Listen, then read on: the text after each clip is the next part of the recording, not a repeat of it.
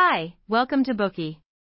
Today we will unlock the book The 4 Hour Workweek, Escape 9 to 5, Live Anywhere, and Join the New Rich. This book will challenge your view of how you live your life, especially when it comes to your retirement plan. Please join us on this journey towards a new way of work and life. Think about this question first Do you look forward to living the good life after retirement? What is it like? Maybe you have planned on playing games all day, are keen to pack your bag and travel the world, or maybe write a memoir of your own. No matter what your answer is, you should think again about this kind of deferred life plan, that is, the idea of spending most of your prime years working and saving money, then spending the money during your retirement. This type of thinking is very common. But this book believes that the reality of your retirement life may not be as good as you expected, and it's often too late to regain what you have lost. The best outcome for this plan is that you turn into a bald fat guy sitting in a red BMW. This book offers a new way of thinking. Like the new rich, you can break down your 20 years of retirement into mini retirement episodes and insert them throughout your whole lifespan. In doing this, you can begin to enjoy your life and work for many years to come. Who is the new rich and what is mini retirement? We will talk more about them in the next chapter. Here, we'd like to state that an aspirational lifestyle is not beyond imagination, just the opposite. It is within our reach and can be attained by shifting your mindset and following the guidelines in this book. You can become a member of the new rich and turn your dreams into a reality.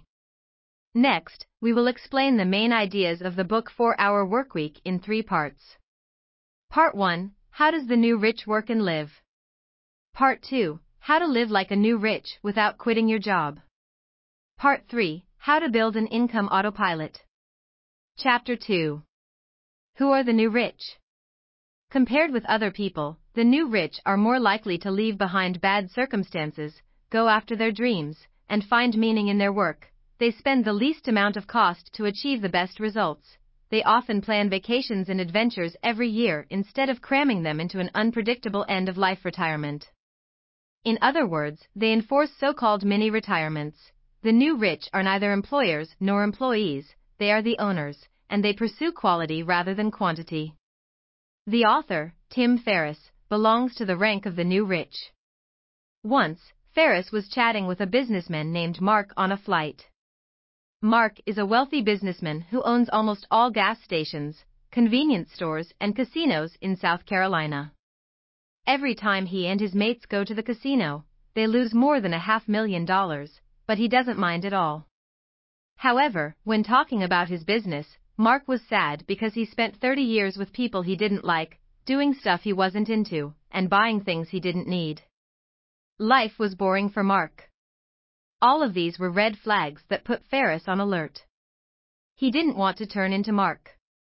As such, Ferriss and one of his friends, entrepreneur Douglas Price, decided to keep an eye on each other's development. If one of them was slacking, the other would remind him, Hey mate, are you that bald fat man in the red BMW? That old bald man became a symbol of boredom for Ferriss and Price. You see, for the new rich, boredom is their enemy, not failure.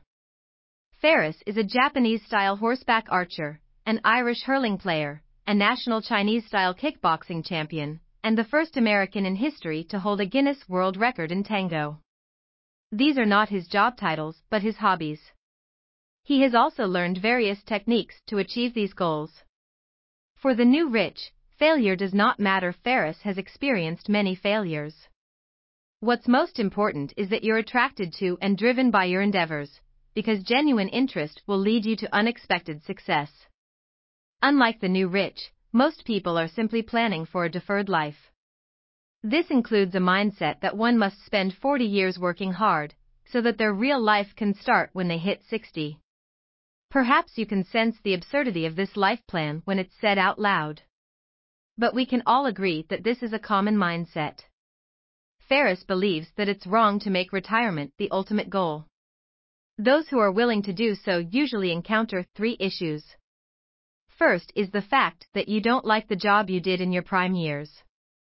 In other words, you don't like your current job.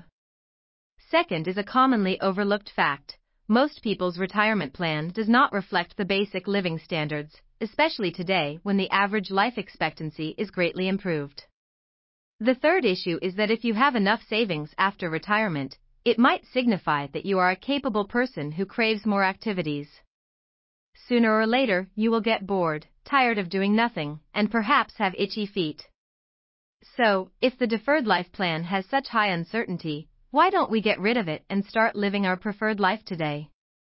Well, mini retirements might be the solution here. The new rich allocates mini retirements throughout their entire lives instead of cramming them into their later years. You must have heard the term gap year. For a gap year, you can travel to open your mind, rethink your life plan, recharge yourself, and find your next goal.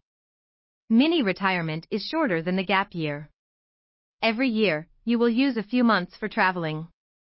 It can be a dreamy adventure in South America, or scuba diving in the clearest seas on Earth, it may even be a bold exploration of Antarctica, who knows, you might enjoy watching penguins. Of course, traveling is just one of the options. You can also be like Henry David Thoreau and find your own Walden Lake, detox your body and your mind, or experience the world in any way you like.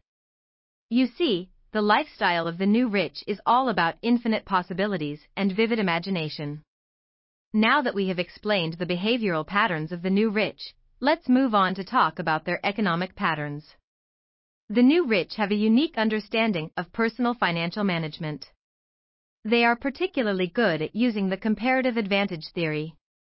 The law of comparative advantage is a key concept in economics, popularly attributed to English political economist David Ricardo several centuries ago. It is still the cornerstone of the law of international trade. Comparative advantage suggests that each country has its own unique resources and products. They should focus on exporting the goods they have a relative advantage in and shift the burden of ailing industries to other countries. Thus, the global economy will perform at the most efficient level. Regarding financial management, you should also use the law of comparative advantage and enjoy the benefits of geographical pricing and exchange rate volatility. There are many online platforms, such as Elance or YMII, that offer outsourcing services.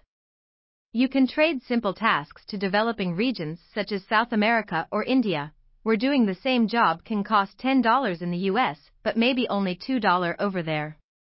You should also take advantage of geographical pricing to gain better and more exciting experiences in foreign countries, where they may cost less than they would in the USA. For financial management gurus like Ferriss, they will also greatly reduce the cost of traveling by planning the right journey and choosing the right time. For example, he once designed a world tour, including Los Angeles, Tokyo, Singapore, Bangkok, Mumbai, London, and Frankfurt. Guess how much it cost? The jaw dropping price of only $1,399. In terms of work, the new rich focus on efficiency and only do what matters, in other words, they focus on where value is generated. The first tool the new rich use is the 80-20 principle. The 80-20 principle, also known as Pareto's law, asserts that 80% of outcomes result from 20% of all causes for any given event. Let's look at how Ferriss applied this principle in his work. First, he evaluated his business and found that most of his work was dealing with customers. It wasted a lot of time. As such, he made up his mind to stop contacting 95% of his customers, completely cancel cooperation with 2% of his customers, and leave only the 3% of them who were the best. In order words, he now only had to deal with 5 out of more than 120 wholesale customers. But these 5 customers brought in 95% of their income, and they were very polite, followed the procedures and rarely made trouble. In this case, Ferriss has not lost much profit but saved 98% of his time, which greatly improved his work efficiency. Next, let's take a look at the second efficiency tool used by the new rich Parkinson's law, where the complexity of work expands when it is given more time. For example, students will often take as long to finish an assignment as they're given. Regardless of whether they're given a week, a month, or a whole semester to complete an assignment, they will likely finish it right before the deadline. The new rich use Parkinson's law to set a realistic time frame at work. If a certain task could technically be completed by the end of next month, but you know that it's possible to get it done within a few days, you can set a deadline for yourself to finish the task within that time frame. Ferriss points out in the book that most of the time, the quality of one's work is equal to or even higher when it's completed in a shorter time frame. This is because we've focused all of our energy on managing the bare essentials within a limited period of time. In the book The Happiness Equation, Sam Reyna led a technical team to develop a large website. It usually takes several months, but Reyna took an innovative approach to this project. He told the company in advance that they would have a full day meeting tomorrow. Then the next day at the meeting, he announced that they only had one day to build the website. Guess what? They made it. The company functioned like a group of worker bees, and everyone took actions and contributed their extraordinary efforts to accomplish this miracle. In summary, the new rich pay great attention in assessing their work efficiency. The new rich value efficiency and believe that only value generating activities matter. That concludes the first part of today's Bookey How the New Rich Work and Live. The new rich don't want to be the fat, bald guy sitting in a red BMW. They think the deferred life plan is a terrible idea, instead, they would rather allocate mini retirements throughout their lives. The new rich use comparative advantage theory to outsource and simplify their work and life. Their secret weapon is that they only do the really important things and pursue ultimate efficiency. Today we are just sharing limited content. To unlock more key insights of world-class bestseller, please download our app. Just search for B-O-O-K-E-Y at Apple Store or Google Play. Get your free mind snack now.